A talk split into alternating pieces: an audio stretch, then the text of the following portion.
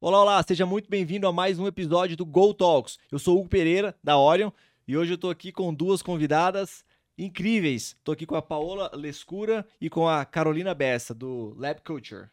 É isso mesmo? Isso Pronunciei mesmo. certo? Certinho. Exatamente. Prazer estar aqui com vocês hoje. Vamos conversar bastante sobre design, sobre futuro, inovação, tudo mais que a conversa levar a gente. Isso mesmo, tô bem animada pra começar. Legal, legal. Meninas, eu sou engenheiro, sou engenheiro mecânico. A gente fala bastante sobre temas de engenharia e tecnologia e inovação. Vocês duas são engenheiras civis, graduadas numa excelente universidade, é, super de destaque, de renome. E hoje vocês resolveram empreender na área de Design. design. Que história é essa? Vocês largaram a engenharia? Contem um pouquinho dessa história de vocês. Acho que é difícil saber se a gente vai largar a engenharia de vez, o que, que vai acontecer no futuro, mas uma coisa que eu tenho certeza é que o design sempre esteve presente, sabe? Desde a infância, desde muito tempo, desde a universidade. Então, assim, continuar trabalhando com design é uma paixão, então, engenheira de formação, designer por opção, por coração. E Por aí, talento também, por com talento certeza. também, porque aconteceu. E tem dado muito certo. Então, assim, a gente quer continuar trabalhando bastante com design, mas a engenharia e o design eles estão muito atrelados, né? Por diversos motivos. Então, tenho certeza que sempre vai estar presente. E aí, Carol, é isso mesmo? É isso mesmo. Eu falo assim que a engenharia ela foi muito o caminho, né? Legal. Porque durante toda a minha graduação eu estive ali com envolvida no design, né? Eu Fazia, eu ia para vários grupos e no final eu sempre acabava parando ali em algo relacionado com design. Então eu falo que ela foi o caminho para eu me encontrar. E hoje assim, a gente tá totalmente realizada no que a gente tá fazendo, mas com certeza tem ali sempre a pontinha da engenharia Sim, e até ações. compartilhando um pouco da trajetória mesmo. Logo que me formei na engenharia civil, fui trabalhar dentro de uma Construtec. Então, o que que... Construtec. dentro de uma Construtec. E que eu também trabalhei. eu também E sabe por que eu queria trabalhar lá? Porque eu ouvi falar que lá tinha uma área de inovação. E eu Legal. também. E aí- Também. E porque eu ouvi falar que lá tinha uma área de inovação. Eu falei, eu quero esse negócio de inovação, empreendedorismo, essa coisa que as pessoas estão falando, né, anos atrás. E aí, com três meses de estagiária de engenharia, consegui ser transferida para inovação. Aí fiquei um ano, e- um ano e oito meses trabalhando com desenvolvimento de produto, melhoria de produto, para depois ir parar numa outra empresa de construção civil, só que como mentora de negócios no programa de intraempreendedorismo. E Legal. ali também já caindo para essa vertente do design, da comunicação, até depois de mais um ano e pouco, decidi empreender mesmo dentro da área de design. E vocês se conheceram lá? Não. A gente passou por muitos, Muitos caminhos, caminhos parecidos, parecidos. e não se conheceu. A gente estudou Sério? no mesmo curso, na mesma universidade. A gente trabalhou numa empresa em comum e nunca se É até esbarrou. engraçado que a gente fala, ah, a gente, nós duas, né? Eu, eu entrei em 2017 na UFSCar e ela em 2014. Aí os outros pensam, ah, as duas fizeram engenharia civil na UFSCar se conheceram ali, né? Você entra no nosso LinkedIn, é a primeira coisa que você pensa. Mas não, a gente ficou ali por três anos, cruzando os mesmos corredores e não foi se conhecer ali.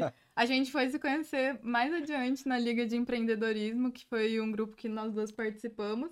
E aí a gente se conectou justamente, assim, pelas nossas skills ali em Pelas design, né? A gente foi também. participando de vários projetos em comum, é, vendo que a gente tinha ali muita coisa que batia, que conectava, e foi aí que a gente resolveu seguir juntas, juntas. né?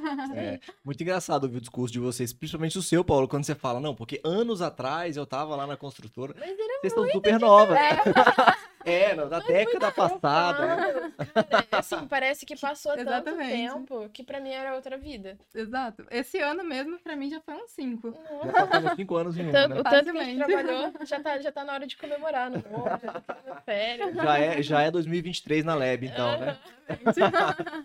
Meninas, Sim. queria que vocês explicassem os dois conceitos principais, né, de UX e UI. É, o que, que são essas siglas? Como que a gente aplica isso? É, é, basicamente, essas duas siglas resumem o trabalho de vocês dentro desse conteúdo de design? Uhum, Eu vou deixar a Legal. Carol falar essa, porque os conteúdos dela estão virais no LinkedIn Então sobre vamos lá, isso. a a galera. Carol. Inclusive, gente, depois dê uma olhada lá que tem um Vale a conteúdo bem bacana que complementa com certeza o nosso papo daqui. Legal. É, mas vamos lá, né?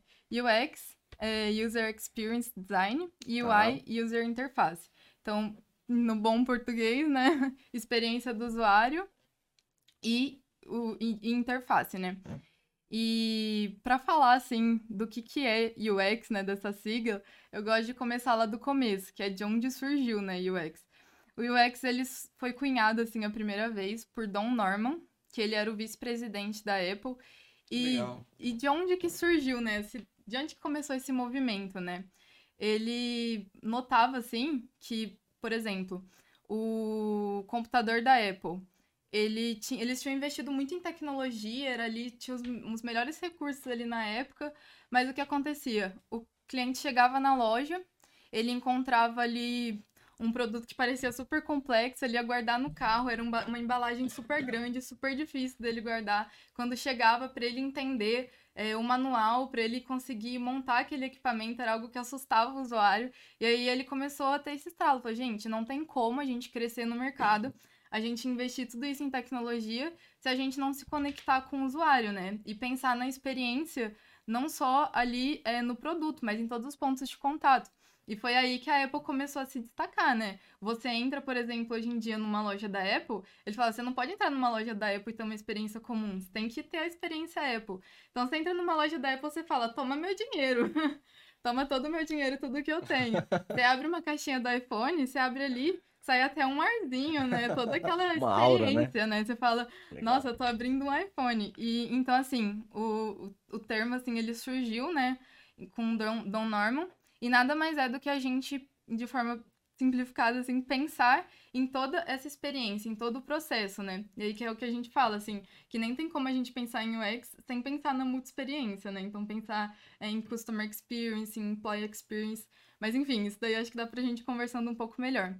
E, e aí, user interface seria a gente conseguir é, colocar todos esses pontos que a gente vê de experiência do usuário, que são importantíssimos, em uma interface que seja amigável, que seja fácil do usuário mexer, que seja intuitivo, que ele tenha ali o mínimo de esforço. Então, é a gente conseguir juntar. Elas são ali áreas que estão sempre em- juntas, assim, e querendo ou não, ali o, o UI ele fica dentro do UX, né? Se você for parar pra pensar. E aí, um exemplo muito legal que a gente gosta de dar, assim, para trazer bem é, pro físico, né? Para as pessoas que talvez tenham um pouco de dificuldade ali de enxergar no digital, a gente gosta de trazer o exemplo do ketchup da Heinz, né? Que se você parar, se você olhar o ketchup da Heinz, é, antes eles, antigamente era um pote, né? Um pote de vidro assim, que tinha uma tampa e era super.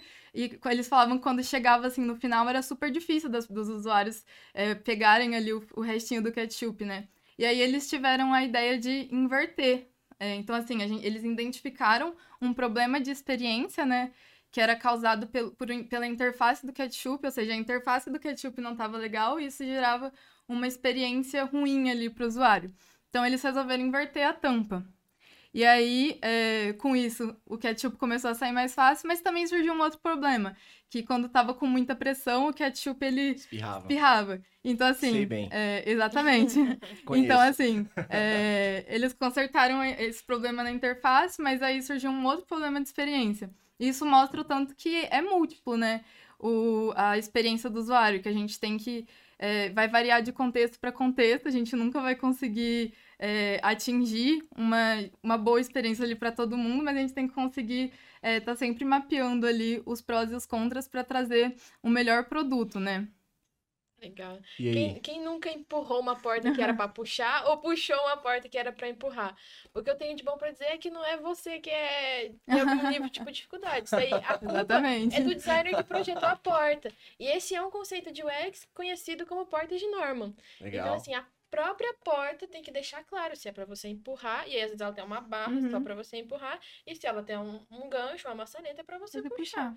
Então, tudo isso é UX. O UX está presente em tudo. Tá nos físicos, tá no- nos aplicativos, nos softwares, nos sites que a gente desenvolve todos os dias. Então, é um mundo aí para quem ainda não conhece, convido a conhecer.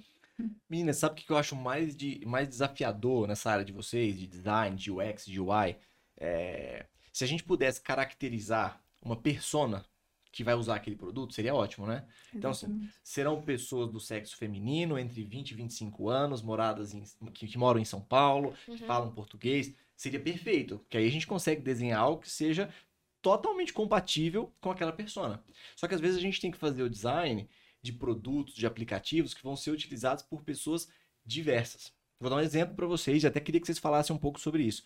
Sou engenheiro, a Oro é uma empresa de engenharia, de manutenção, de tecnologia, engenharia, e, e a gente utiliza software de manutenção, Certo. com QR Code para identificar os ativos, as áreas. Esse software ele precisa conversar com o cliente, com o gestor que vai estar analisando os SLAs, os KPIs, os indicadores de controle. Ele precisa ter uma interface que conversa muito bem com o engenheiro da Orion, da mantenedora, né? Que Uhum. precisa de analisar parâmetros ali de eficiência da sua- da sua equipe, avaliação de desempenho, quanto tempo a pessoa levou para fazer a atividade. Mas ele também tem que conversar com o técnico que está operacionalizando tudo aquilo ali. O oficial de manutenção, o eletricista, o mecânico. Fale um pouco sobre isso, assim, sobre essa diversidade e o quanto que isso realmente agrega complexidade no design de produtos e também de aplicações. Muitas vezes a gente fala o usuário e acha que é uma pessoa, um perfil, né? Quem dera, né? Mas a grande maioria dos produtos digitais, eles são multifacetas, assim, né? São muitas pessoas que têm perfis ali dentro, um administrador, um cara que tá na compra, outro cara que tá na manutenção. São muitas faces ali para o produto funcionar bem.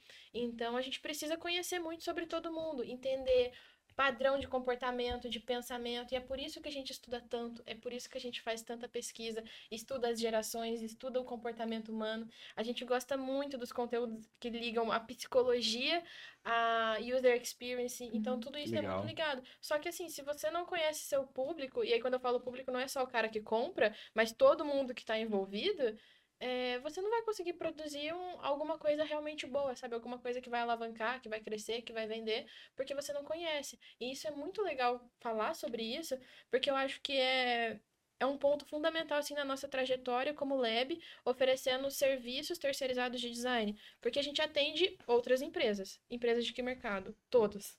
Então assim, se por um período ali, numa semana específica, a gente está trabalhando num produto, trabalhando em vários projetos ao mesmo tempo, mas trabalhando num projeto que vai para investidores, na outra semana a gente trabalhando numa rede social de caminhoneiros, na outra semana trabalhando num aplicativo de pet shop, na outra semana, sabe, trabalhando com outra coisa totalmente diferente Legal. a gente começou a ter tanto contato com usuários diferentes e aprender sobre eles que acredito que esse tenha sido um dos principais fatores, assim, de, de alavancar crescimento, sabe, de maturidade e de conhecer, assim. Então, hoje, quando a gente vai conversar sobre um produto novo, discutir algum projeto novo, a gente analisa quem é o cliente já tem bastante bagagem para entender o comportamento humano e até para acertar nas hipóteses, porque tudo é hipótese, teste, validação. Mas assim, quanto mais a gente estuda, quanto mais a gente investiga sobre esses perfis que você estava falando, mais a gente tem chance de acertar. A rotina de vocês, então, é não ter rotina, né? Não, nossa, é difícil, rotineiramente. É uma palavra difícil. Tem algumas coisas que sempre estão presentes, como é o caso da pesquisa, mas cada dia é um dia. Há um tempo atrás eu vi uma frase de um filósofo, não vou me lembrar agora Uhum. qual foi o autor da frase, que falava que quanto mais você estuda, mais você entende que não sabe nada. É, Exatamente. E eu acho que é bem por aí, né? É Exatamente. isso aí. E as coisas mudam muito rápido, né? A gente estava falando disso agora há pouco. De um ano para outro, o comportamento muda, é, os aplicativos, os programas que influenciam na vida e no pensamento dos usuários mudam. Então, o comportamento deles muda também. E a gente precisa estar antenado nisso o tempo todo. Legal. Normalmente a gente associa esses conceitos de design, de UX, de UI ao mundo digital, a um aplicativo, a uma ferramenta, a um site, alguma coisa. Uhum. Mas a gente estava conversando mais cedo, vocês estavam me convencendo de que também dá para pensar em UX e UI no mundo físico, de produto. Muito. Eu queria que vocês quebrassem esse paradigma. É. Tem, tem aplicação mesmo no mundo real? Carol trouxe o exemplo do ketchup, a gente falou das portas, mas Uhum. outro caso, assim, muito evidente que a gente tem trabalhado bastante são as próprias embalagens.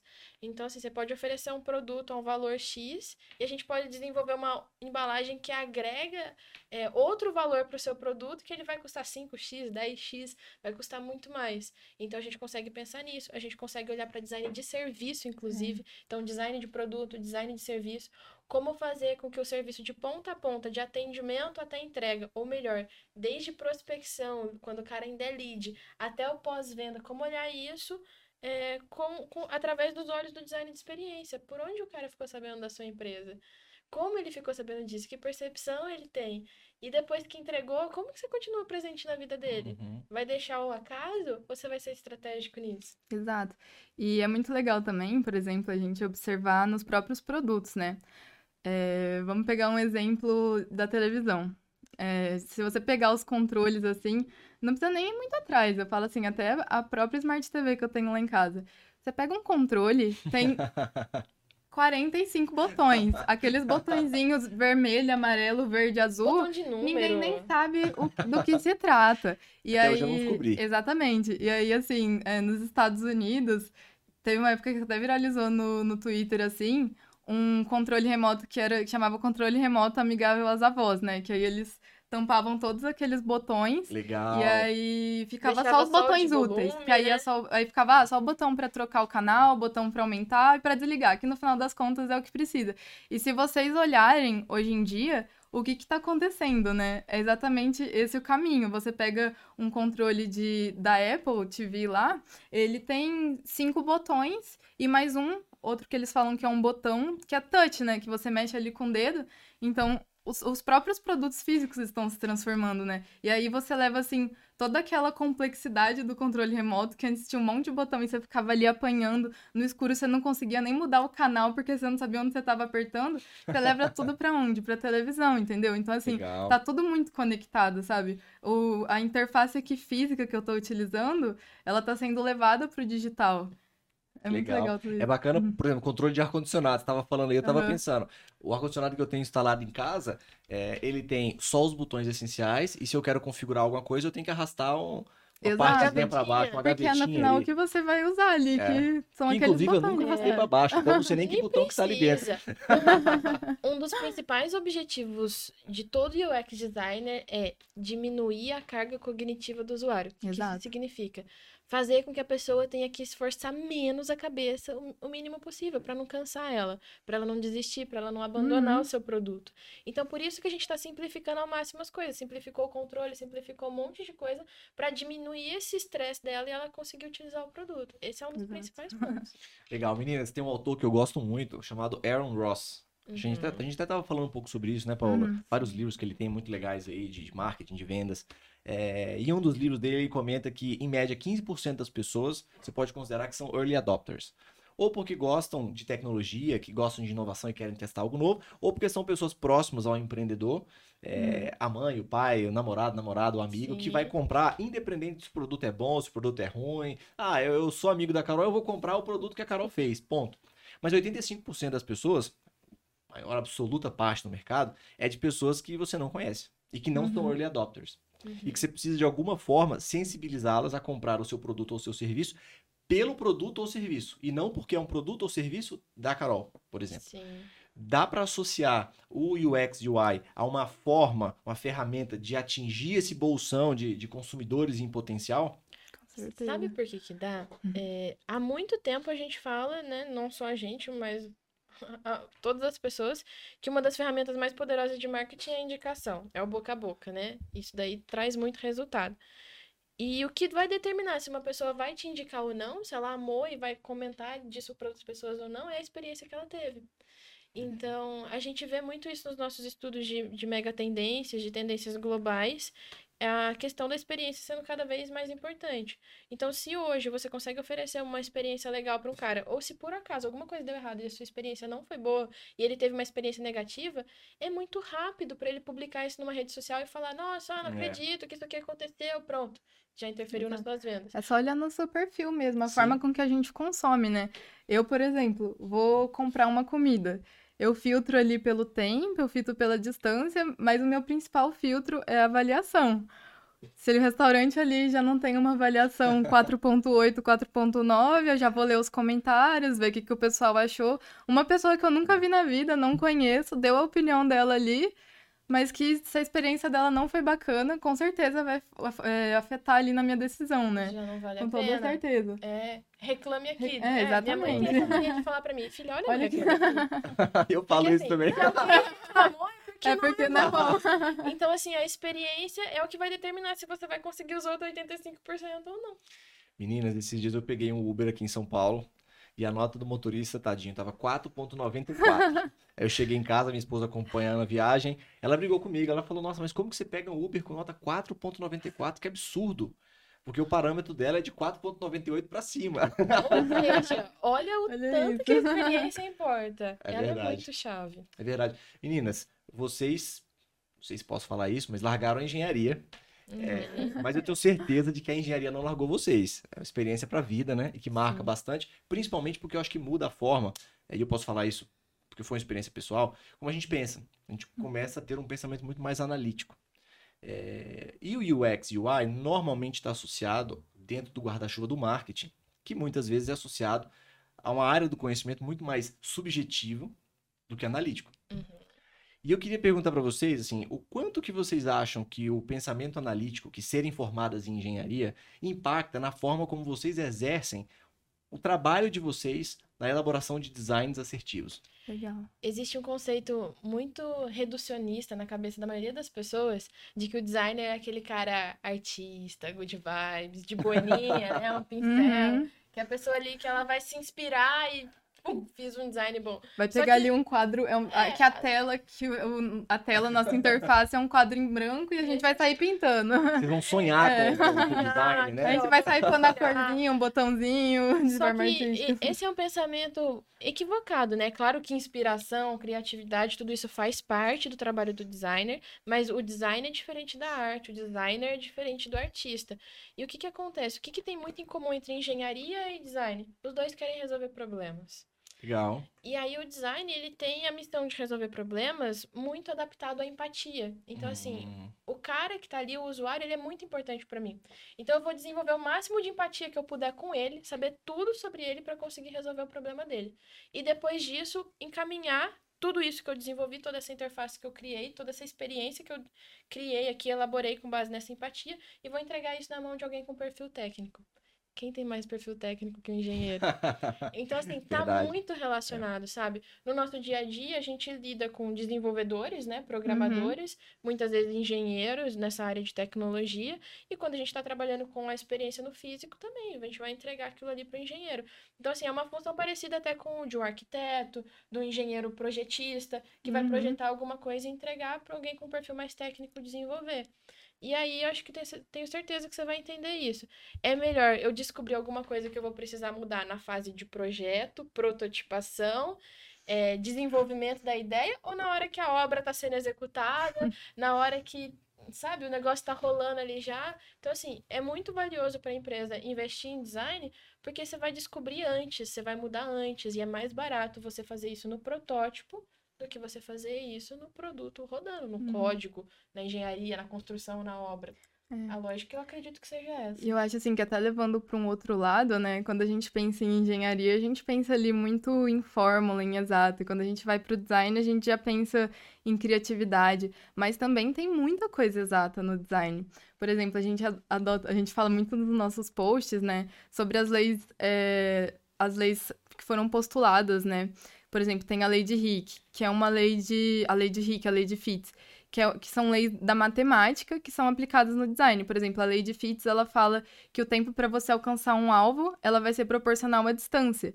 E isso vai influenciar em tudo com a forma que você vai pôr um botão na interface. Você vai ter que sempre priorizar é, o que vai ser fácil de alcançar, que vai estar ali na zona do polegar, né? Então, assim, quando a gente vai fazer um botão, o botão ele vai ter toda a sua proporção. O tamanho da fonte que você adotar, ele vai ter que ser proporcional o espaçamento que vai ter dentro do botão. Então, assim, é, tem muita coisa exata, muita coisa que é teoria, mas que às vezes as pessoas ficam muito com, com esse paradigma de que é arte, é, de que é só criatividade. Objetivo, Exato. como você mesmo disse, né? E no fundo não é, tem lei por trás, Exato. tem cálculo por trás. Outro dia a gente publicou um cálculo e aí as pessoas falaram, nossa, eu não sabia que tinha cálculo no design. Eu falo, tem.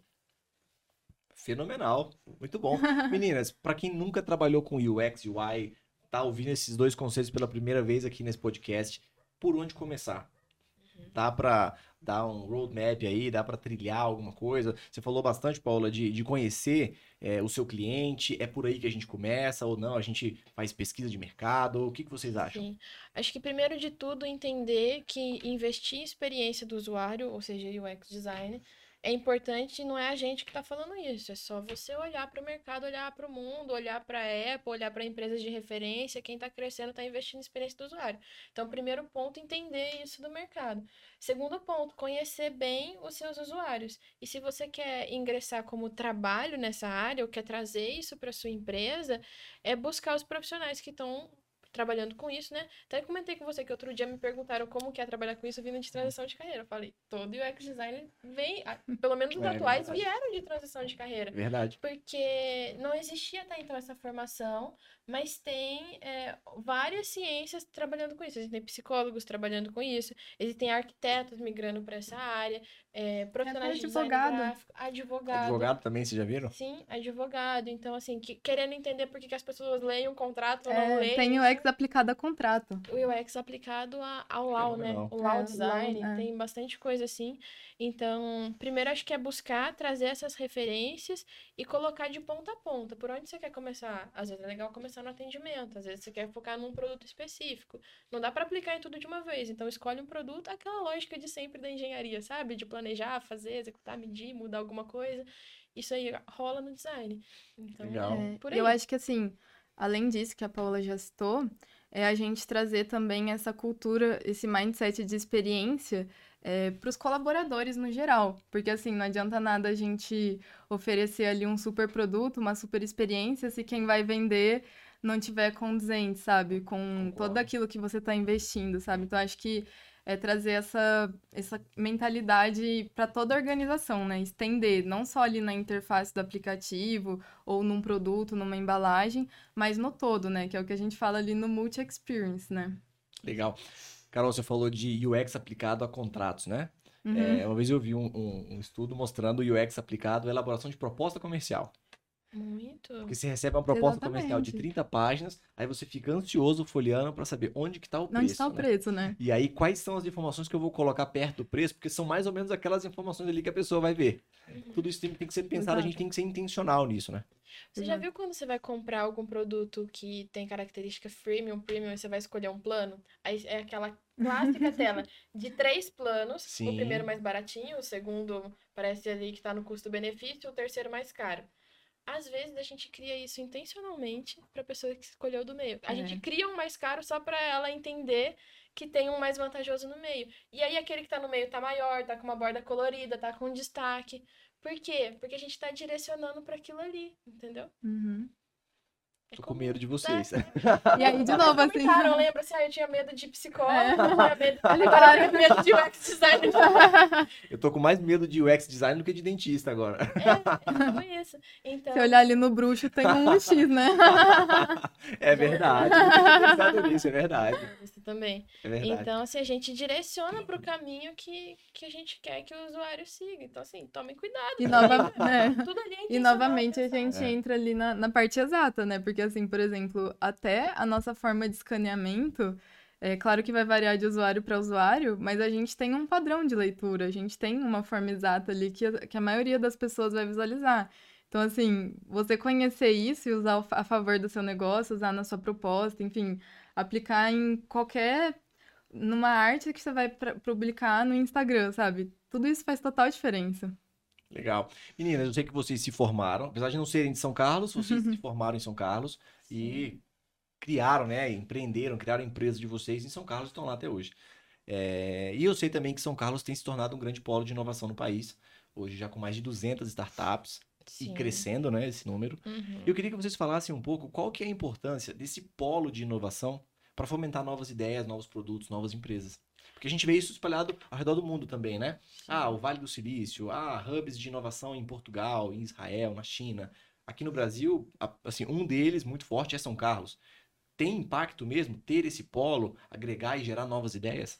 Nossa, com certeza. Eu tenho muito orgulho de falar assim que a Com gente certeza. veio de lá e que a empresa está sediada lá, porque é um ecossistema muito forte, com características muito próprias, né? Por se tratar de uma cidade pequena no interior e ter duas grandes universidades assim de renome que formam bastante engenheiro, que formam bastante profissionais de tecnologia, além de outras instituições, às vezes a gente fica USP e UFSCar, mas também tem várias outras instituições ali Tem o que agregam também, né? muito, é, enfim. E a cidade acabou desenvolvendo esse perfil, que inclusive tem similaridades com o Vale do Silício, por ser interior, por ter uma cultura de república universitária ali dentro. Então, enquanto no Vale do Silício muita tecnologia era desenvolvida nas garagens, ali a gente tem tecnologia sendo desenvolvida nas repúblicas. E é uma característica bem forte do ecossistema, que a gente chama de Sanka Hub, inclusive, é ser muito colaborativo. Então, por ter muita startup, muita gente ficando para trabalhar em startup, é, o próprio ecossistema se incentiva demais. Então, assim, entende uma startup que está com o produto para sendo validado, entende o processo, se ajuda, compartilha, tem bastante evento, os CEOs lá são mentores. Então, quando eu comecei a me conectar alguns anos atrás com o ecossistema e conhecer essas pessoas, esses CEOs, eu ficava surpreendida, porque a gente ia num evento, assistir uma palestra, um talk, alguma coisa, presencial, né, antes uhum. da pandemia, era gostoso. E aí, de repente, um olhava pra cara do outro e falava, vamos comer um hambúrguer? E de repente, tava uma mesa cheia de CEO comendo um hambúrguer, sabe? Então, assim, essa cultura universitária, Legal. república, ela virou uma cultura de empreendedorismo à medida que as pessoas começaram a ficar. Porque antes era tendência as pessoas se formarem, irem para São Paulo, uhum. irem para outros lugares, e com a medida que elas começaram a ficar mais, o ecossistema foi se formando. E tem esses grandes números hoje. É a cidade com o maior número de doutor, né, de pessoas com doutorado por metro quadrado e por habitante da América Caramba, Latina. Da América é um, Latina? É uma concentração, Caramba. é uma concentração muito forte. Esse número expoente, né, de startups em crescimento, centros de inovação chegando lá, até mesmo o PIP FAPESP, né, que incentiva projetos de inovação, é, tá muito próximo ali de São Paulo e de Campinas. Então você pega uma cidade... os grupos universitários, né? Os a gente é, grupos universitários. A gente tem um número assim absurdo, absurdo. Assim, 300, 400 Caramba. grupos de extensão trabalhando com E muitos deles envolvidos com empreendedorismo, empreendedorismo com inovação. inovação. Então tudo isso vai fomentando ali logo cedo no pessoal que está se formando ali na universidade antes de entrar no mercado de trabalho, já planta ali uma sementinha no, então, no assim, estudante. Quem não conhece, convido para conhecer. Porque é um ecossistema muito colaborativo e, e que valoriza a própria cultura, sabe? Legal, uhum. meninas. Eu queria que vocês falassem um pouco sobre a importância da multidisciplinaridade, beber de fontes diferentes e da diversidade na alavancagem de uma empresa, de um negócio, de uma startup. Legal. Tem relação mesmo? Nossa, com toda certeza. Brilhou sim, olho né? a Carol agora, Paula. a gente fala que toda essa multidisciplinaridade, né, e a diversidade é o que vai gerar a inovação, né? A colisão de ideias, os pontos de vista diferentes, as discussões. A gente está ali sentado numa mesa, conversar com uma pessoa, conhecer ali um pouquinho do serviço dela, dali adiante você vai encontrar algo que se encaixa. E aí, para falar disso, assim, acho que nada melhor do que falar da gente mesmo, né? Por exemplo, a gente aqui na Lab, a gente conseguiu ter um crescimento muito grande, apesar da gente ser uma empresa muito jovem aí no mercado, justamente por essa multidisciplinaridade, essa diversidade, porque a gente está em contato, assim, com diversos públicos. A gente um dia está desenvolvendo aplicativo de pet shop. Paulo, a gente que até citou aqui, né? Já. Outro dia a gente está desenvolvendo aplicativo de Bitcoin. Outro dia a gente está desenvolvendo rede social. Então, assim, tudo isso vai fazendo com que a gente vá entendendo cada vez mais esses diferentes públicos, esses diferentes pontos de vista e tudo isso vai é, acarretando ali num crescimento exponencial que a gente vai conseguindo ter um repertório muito grande, né, para lidar com diferentes tipos de usuário, diferentes tipos de problema. É, então é importante se atentar a essa questão de valorizar a diversidade, de respeitar, de ouvir principalmente. Uma diversidade que não é só física, estética, uhum mas de pensamento, de valores, de um monte de coisa, porque isso está crescendo. Quando a gente estuda as próprias mega tendências, as tendências globais, a gente vê um crescimento forte. Uma das tendências que a gente estuda muito é essa questão da, desse dualismo, né, dessa polarização entre ideias, e isso vai continuar forte. Então, é a gente saber aproveitar a diversidade para extrair a inovação que está ali certeza. no meio, sabe? Legal, meninas estavam falando aí, eu estava pensando, é muito legal ter esse hub de inovação, ter São Carlos, maior quantidade de doutores, né, por metro Sim. quadrado por habitante, não sabia dessa informação, da América Latina. É, só que ao mesmo tempo, a gente observa ao longo do tempo, ao longo dos anos, que muitos hubs de inovação do passado já apresentam sérios sinais de desgaste. Sim. Eu tenho até ouvido falar bastante sobre isso associando ao Vale do Silício. Uhum. É, um, hub, um polo de inovação global que hoje talvez já está apresentando algumas fraquezas. Por que, que, vocês acham que tem esse ciclo? É, talvez, assim, pessoas que eram diversas deixaram de ser diversas e estão todo mundo pensando da mesma forma. É, o que, a que, que vocês associam? E, e, e como... Porque se, se, isso acontece no Vale do Silício, isso pode acontecer também nas empresas. É, então acho que é legal a gente discutir sobre isso, até para saber, poxa, eu não quero que esse ciclo de inovação pare na minha empresa. O que, que eu posso fazer para ser intencional e, e dar corda, perpetuar a inovação? É, mas é difícil mesmo, é um desafio, porque primeiro ponto que a gente tem que entender é que empresas são feitas de pessoas, né? Nós somos humanos e não somos máquinas. Então, assim, a gente tem altos e baixos o tempo todo. O equilíbrio, ele é cíclico, né? Uma montanha russa mesmo. Então, não é assim... É, é muito difícil a gente conseguir se manter constante, sempre numa linha reta em qualquer coisa da vida. Então, acho que esse é o primeiro ponto para entender esses altos e baixos, inclusive da inovação. E aí, quando você é pequeno, quando você é startup, ali você tem aquele brilho no olho de inovação, aquela sede. E à medida que você cresce, você vai ganhando mais maturidade, você vai começando a ver mais complexidade dentro do seu próprio negócio e fica cada vez mais difícil olhar para fora. E aí a gente fica restrito, olhando para dentro, resolvendo os problemas internos e vai ficando Exato. mais difícil de é, inovar. É, porque assim, chega também em um ponto, a empresa ela cresce tanto que ela passa a ser a referência. Então, assim, ela perde um pouco aquele espelho, aquele, aquela inovação, aquele benchmarking de você buscar, de você falar, nossa, vamos ver o que outras pessoas estão fazendo de diferente, porque você já está ali tão maduro, tão estabelecido, que você fala, nossa, é, não tem para onde eu me espelhar mais. E aí é nesse momento, assim, que às vezes muitas empresas, né, é, montam um time ali e falam, oh, vocês vão para um hub de inovação, vocês vão se conectar. A gente vê muito esse movimento em São Carlos, assim, de grandes empresas tradicionais, por exemplo, montando um time indo para coworking, que vai ser ali a pessoa que vai ficar pensando fora da caixinha, se conectando com as pessoas que estão ali nesse ambiente de startup, onde o pessoal tem esse brilho no olho, esse, essa vontade ali de inovar, né? E estar tá em contato é muito importante, porque aí as empresas desenvolvem times de inovação uhum. e aí o resto da empresa entende. Então, eles são os responsáveis pela inovação. Eu não tenho que inovar, eu tô, eu tô aqui para fazer o mesmo. E aí, enquanto a inovação deveria ser uma cultura, uma coisa intrínseca em todo mundo. Então, assim, Exato. se existe esse time, esse time tem que ser responsável por levar isso, essa cultura, essa uhum. mudança uhum. para dentro do mindset de todo mundo. Legal. Meninas, a gente observa um, um, movimento de mercado, né? A gente tinha uma economia muito pautada no produto. Sim. Depois a gente viu um forte movimento aí é, saindo de produto para serviço. E a gente até já falou um pouco aqui de vários exemplos de experiência, porque a gente está saindo também de uma economia pautada no serviço e focando muito na experiência. Queria que vocês falassem um pouco sobre isso e até fizessem uma analogia com essa transição geracional a gente fala, escuta falar bastante sobre isso, né? Ah, as novas gerações são muito pautadas na experiência. Vocês que trabalham com design, conseguem confirmar isso ou não? Tem algum contraponto? Tem algum mas? Tá, quer que eu responda? Pode ir. Tá. Vamos lá, então. É, eu vou pegar um exemplo, assim, pessoal. Por exemplo, os meus avós. É, se você olhar ali os meus avós, eles todos, os dois, né, eles são de concurso público, trabalharam a vida, vida toda em banco e aí elas, eles, pensa, eles construíram ali é, a casa deles, compraram um carro e sempre a estabilidade. Então, desde que eu era pequenininha, eles falavam, ah, é, vai ser professora de universidade pública, vai prestar concurso. Ela aí, fez olha, direitinho, hoje, né? Fiz direitinho, eu vi. Deu tudo certo. É, só que aí você olha hoje, o que, que é o, o perfil, né, do, da nova geração. A gente, a gente quer ter um emprego estável? Com certeza, todo mundo quer ter mas a gente vai priorizar muito mais é, se a gente vai conseguir é, ter a flexibilidade, o crescimento. Não importa, às vezes não importa tanto o salário, né? Importa muito mais a nossa evolução ali dentro, se a gente vai conseguir é, ter uma flexibilidade, às vezes, de trabalhar na praia, de ir para casa dos pais, ter uma qualidade de vida. Exatamente.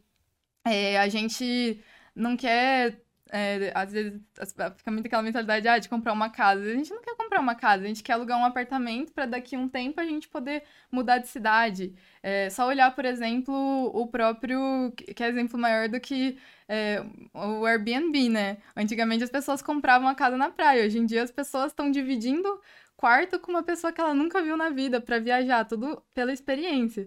Então, assim, a experiência ela vem cada vez mais é, se tornando um, um, estilo de vida mesmo, né? As pessoas Sim. querem experiência. Não que as pessoas não vão comprar produtos, não vão comprar serviço. Mas se o seu produto e o seu serviço não estiver ali oferecendo uma boa experiência, é, vai, não adianta você ter investido a maior tecnologia, ter feito a maior infraestrutura, é, ter colocado ali no mercado algo que você investiu muito dinheiro, se na hora que o, o, o usuário, alguém for usar, não tiver uma experiência legal, né? Bacana. E É quando, muito doido isso, né? Uhum. Quando a gente olha até para cenário econômico mundial assim, eu consigo ver claramente essas fases. Então, há muito tempo atrás a gente tinha lá a Revolução Industrial. E aí valia muito as indústrias, os produtos, produção em massa, escala, Uhum. tudo aquilo, economia baseada nos produtos. Depois de um tempo, a gente começou a ver os serviços sendo um dos principais fatores ali do movimento econômico. Então, as pessoas começaram a comprar mais serviços, as consultorias, Uhum. vou comprar uma viagem, né? A economia dos serviços ali começou a ganhar força. E hoje em dia a gente caminha para essa economia da experiência, que é uma economia que, independente de produto, independente de serviço, as pessoas estão querendo comprar a experiência. Uhum. A experiência do Airbnb de viajar e fazer alguma coisa, a experiência de um produto, né? E aí não basta, não é- você não tá comprando uma barra de chocolate, você tá comprando um presente, você tá comprando Uhum. alguma coisa ali com uma experiência que você já sabe com o que, que você vai degustar, porque quando você compra já vem escrito ali com qual vinho você tem que tomar, sabe? As pessoas estão comprando as experiências, então eu vejo claramente essas três fases é, nesse movimento econômico global. Meninas, vocês estavam falando aí, eu estava pensando aqui, é, é muito legal ver essa hipervalorização da experiência. Isso não é uma, na minha visão, isso não é mais uma tendência, já é uma realidade. Ao mesmo tempo, a gente também percebe que muitas pessoas, elas se tornaram viciadas da experiência, né?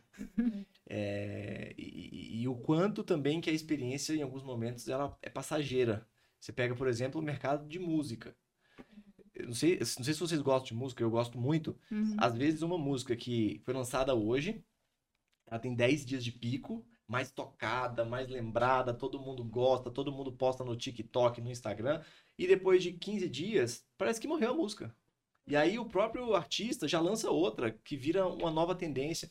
Muito rápido tudo, né? É, essa, essa experiência, às vezes, ela, é- ela é muito efêmera também. Uhum. Sim. É legal você pensar assim que, por exemplo, antigamente, né? A gente, as músicas de antigamente, elas são muito mais fixas pra gente. Com E muito certeza. porque, se você parar pra refletir, é, é justamente isso que a gente tava conversando. Antigamente a gente tinha CD. Então a gente tinha CD, toca disco, toca fita. Então a gente ficava ali com uma frequência. Você não comprava um CD igual você troca uma música do Spotify. Com Então você ficava ali, certeza. você ia viajar, tocava, por exemplo, eu, eu era pequena, eu lembro muito bem. A gente ia viajar, eu, minha família é de Minas, a gente pegava estrada, eu fazia ficar a viagem inteira tocando CD do sítio do Capão Amarelo na Meu cabeça dos meus do. Então, assim, Coitados. Outra tendência dessas que a gente tem citado aqui ao longo do programa é a aceleração, complexidade e aceleração. Então, Sim. tudo muito rápido. E tudo na palma da nossa mão e rápido. Então, você tá na rede social, você vê um vídeo, você- o vídeo que tem um segundo e meio pra te convencer de que ele merece ser assistido. Senão, o seu dedo já movimenta, já arrasta, já troca. É muito rápido, Então né? você troca tudo o tempo todo, muito rápido. Você tem pouco tempo para convencer. E as pessoas foram ganhando cada vez mais poder ali também nas redes sociais. Então, é, a gente sempre cai nesse tópico das redes sociais. A gente já trabalhou com isso, a gente vive com isso. E a gente vê o, o poder disso ne- nesse comportamento também, sabe? As pessoas é, viciadas na experiência, como você disse, querendo tudo muito rápido, querendo tudo para agora e desfrutando disso o tempo todo, querendo desfrutar. Tem até um dado engraçado, assim, eu não vou lembrar exatamente qual que é ele, mas é, eu acho que, se eu não me engano, são 80 mil quilômetros que o nosso dedo percorre rolando por ano. 80 É, depois da... Eu não sei se é exatamente esse dado, mas é, dá pra era, mas- pesquisar, tem uma pesquisa. Legal. Mas assim, é um número absurdo. Isso mostra assim o tanto que a gente tá cada É vez mais acelerado, né? rolagem. É automático, a gente nem, nem percebe. Às vezes você rola tanto que você quer voltar numa coisa ali e perdeu, já era. É, por isso que então a forte tendência de mercado aí para quem tá nos assistindo e quiser empreender é produtos que tratam a tendinite, né? Porque Pode ser. Com certeza. Lesão por esforço repetitivo. Meninas, assim, é- é, a gente vive num mundo cheio de informação é, e às vezes é difícil também ver a, a- avaliar a credibilidade daquele dado.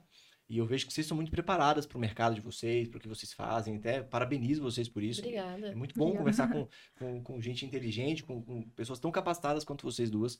É, E eu queria ouvir de vocês, assim, de quais fontes vocês bebem? É, quais são as referências de vocês? É uma revista? É uma pesquisa? Porque eu acho que isso pode servir de inspiração para outras pessoas que estão gostando do nosso bate-papo e que vão querer se aprofundar, validar as informações, validar os números. Com certeza. Fale um pouco sobre isso. Com certeza. Primeiro de tudo, pesquisa é um braço muito forte de UX design. Tanto que existe uma vertente, pessoas se especializando nisso, que a gente chama de UX Research. Então, pesquisa faz parte do nosso dia a dia, a gente tem que pesquisar o tempo todo. Então, a gente mesmo faz as nossas pesquisas, entrevistando usuários, analisando perfis de comportamento, mas a gente também se baseia em pesquisas é, mundiais, assim, globais, de empresas de renome. Então, pesquisas de gerações da McKinsey também são muito boas, a gente gosta uhum. bastante. O próprio Instituto de, de Ciências de Estudos Futuros de Copenhague é um instituto muito legal para analisar essas tendências que a gente tem falado tanto, que ao contrário das tendências de moda, que duram uhum. seis meses, um ano, essas mega tendências, elas duram, elas são feitas para perdurar 10, 20, 30 anos às vezes. Então, isso daí é importante para que as empresas pautem o, o, desenvolvimento estratégico dela, o planejamento estratégico nessas tendências que vão perdurar. Então, acho que são fontes legais para as pessoas beberem. E essa questão da inspiração, é, tem um livro muito legal, que é O Hobby como Artista mesmo, e alguns outros, que falam sobre a importância de você ter uma árvore genealógica de inspirações todo mundo tem inspirações, todo mundo que constrói produtos, que faz ali alguma coisa, tem sua própria inspiração. Então, assim, quem é a sua inspiração? Aí você mapeia. Quem são as inspirações dessa sua primeira inspiração? E da segunda? E da terceira? E aí você constrói a sua árvore genealógica de inspirações. Que legal. Isso faz você ampliar muito a sua mente. Então eu adoro essa dica, adoro esse livro. Fica aí já pro pessoal. já li também e gostei pra caramba, muito bom. E, e, tem um conceito que eu gosto, nem sei se já falei aqui em outro episódio, mas que a criatividade ela é muito rara, né? É muito difícil. Os uhum. inovadores são poucos. É, e aí, nesse curso que eu fiz, era uma transição do termo criatividade para o termo combinatividade. É você pegar ideias e criar coisas novas, juntando Sim. ideias, né? E muita gente às vezes sente culpa, sente uma coisa ruim de estar tá aproveitando do que outra pessoa já fez. Só que sempre que você pega alguma coisa que alguém já fez, vai ser quase impossível você repetir aquilo. Você uhum. coloca junto as suas vivências, as suas experiências, o que você traz consigo, sua percepção de mundo, e você mescla isso com outras coisas que você viu, que você viveu, mistura todas essas referências que a gente está citando aqui, você cria algo novo. Então, a criatividade, ela começa a hora que você consegue destravar esse bloqueio também, entendeu? Porque muitas vezes as pessoas ficam se boicotando, né? Boicotando. Ah, muitas vezes, voltando, muitas vezes as pessoas ficam se boicotando, falando, é. ah, eu não sou criativa, eu não consigo fazer isso, não consigo desenvolver algo novo. Mas, na verdade, ela não está se permitindo nem tentar. É. Exatamente, a gente fala que o cérebro ele é um músculo, né? A gente tem que ir exercitando Sim. ali, colocando sempre repertório nele.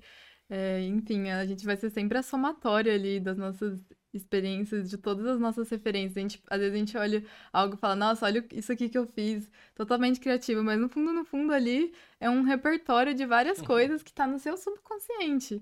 Você pode não ter consciência daquilo, mas é tudo uma mistura. Legal. Meninas, eu, eu precisei estudar bastante para fazer essa conversa aqui com vocês. eu pesquisei a fundo, olha só. É, queria fazer uma última pergunta para vocês, está chegando no final aqui do nosso bate-papo, mas vocês falam bastante no discurso de vocês desse Instituto de Futurologia né, de Copenhague. E, e, ele cravou ali 14 mega tendências né, para os próximos 10 a 30 anos. E eu trouxe aqui as 14 mega tendências. Legal, então, vou bem. ler aqui porque eu não consegui decorar.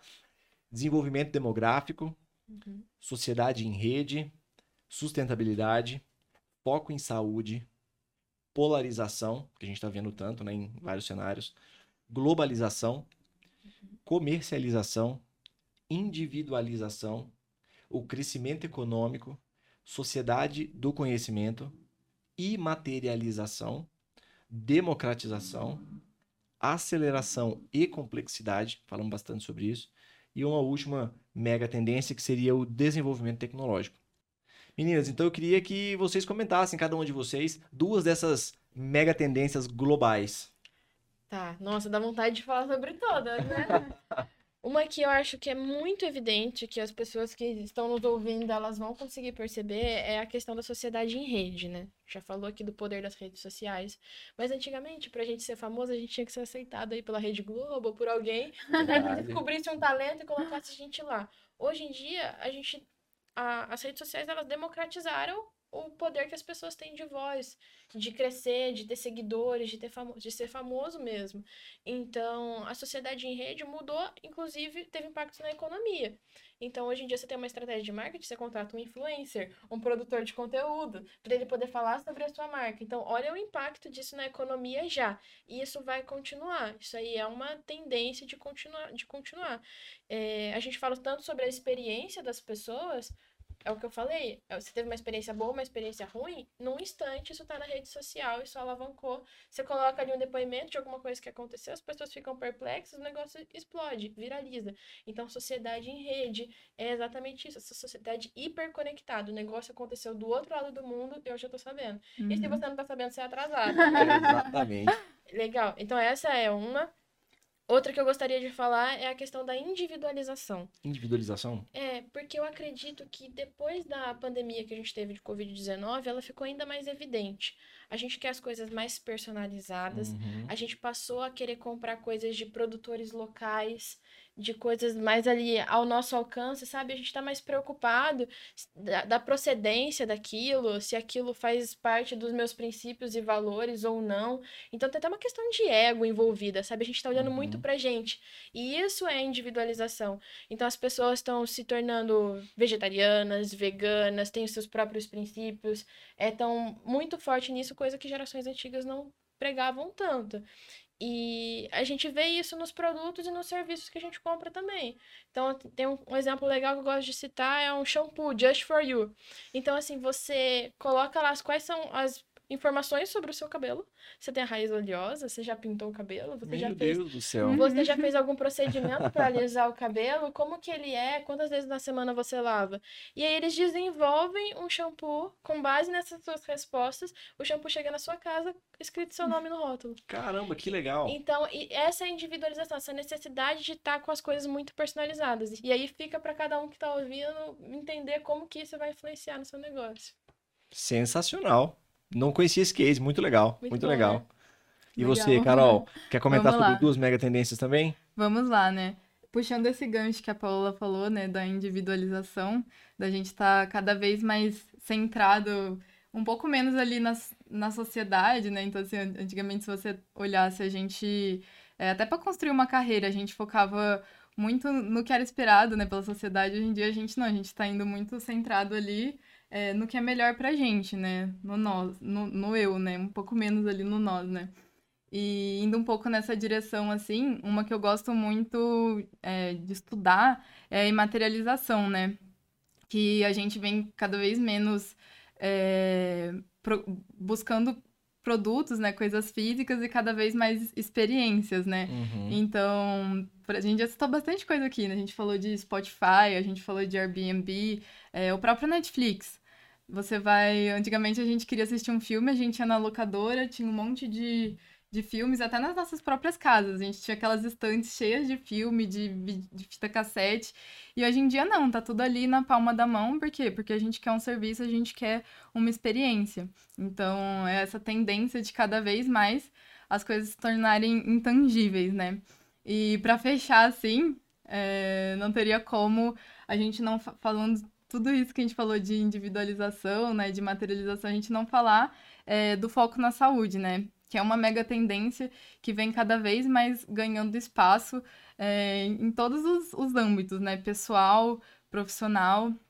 É, as pessoas elas vêm cada vez mais nesse movimento é, de, de tanto por pelo desenvolvimento demográfico, né? Uhum. Da gente estar cada vez. a população estar envelhecendo, né? A gente está cada vez vivendo mais, então a gente quer conseguir ter uma vida mais saudável, a gente quer conseguir acompanhar todo esse ritmo e, junto a isso, né, associar todos os desenvolvimentos tecnológicos para a gente conseguir potencializar né, nossa saúde, nossa vida.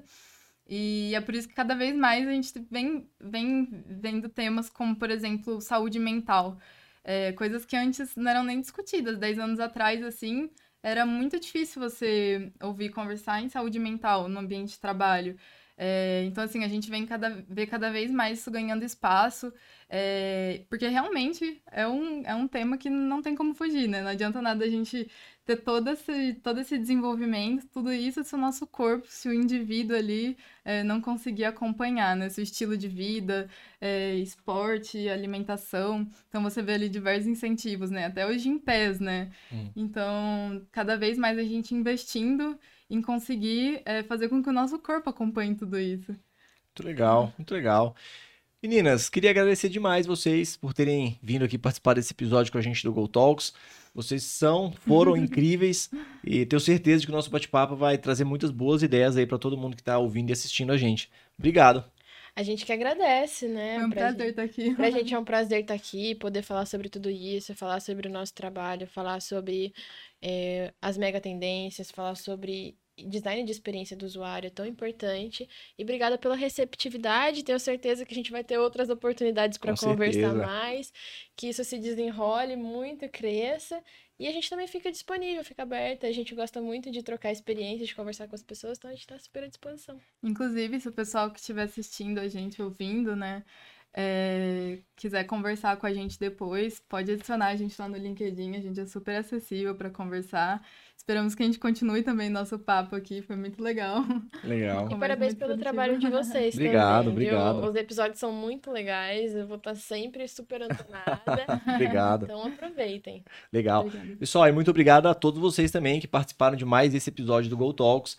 Uh, se vocês ainda não se inscreveram nos nossos canais, nas redes sociais, façam isso agora. Cliquem aí no, no sininho para ativar as notificações, porque vocês vão receber convidados tão incríveis quanto a Carol e a Paola aqui do Lab Culture. Muito obrigado, valeu, tchau, tchau. Até mais, gente.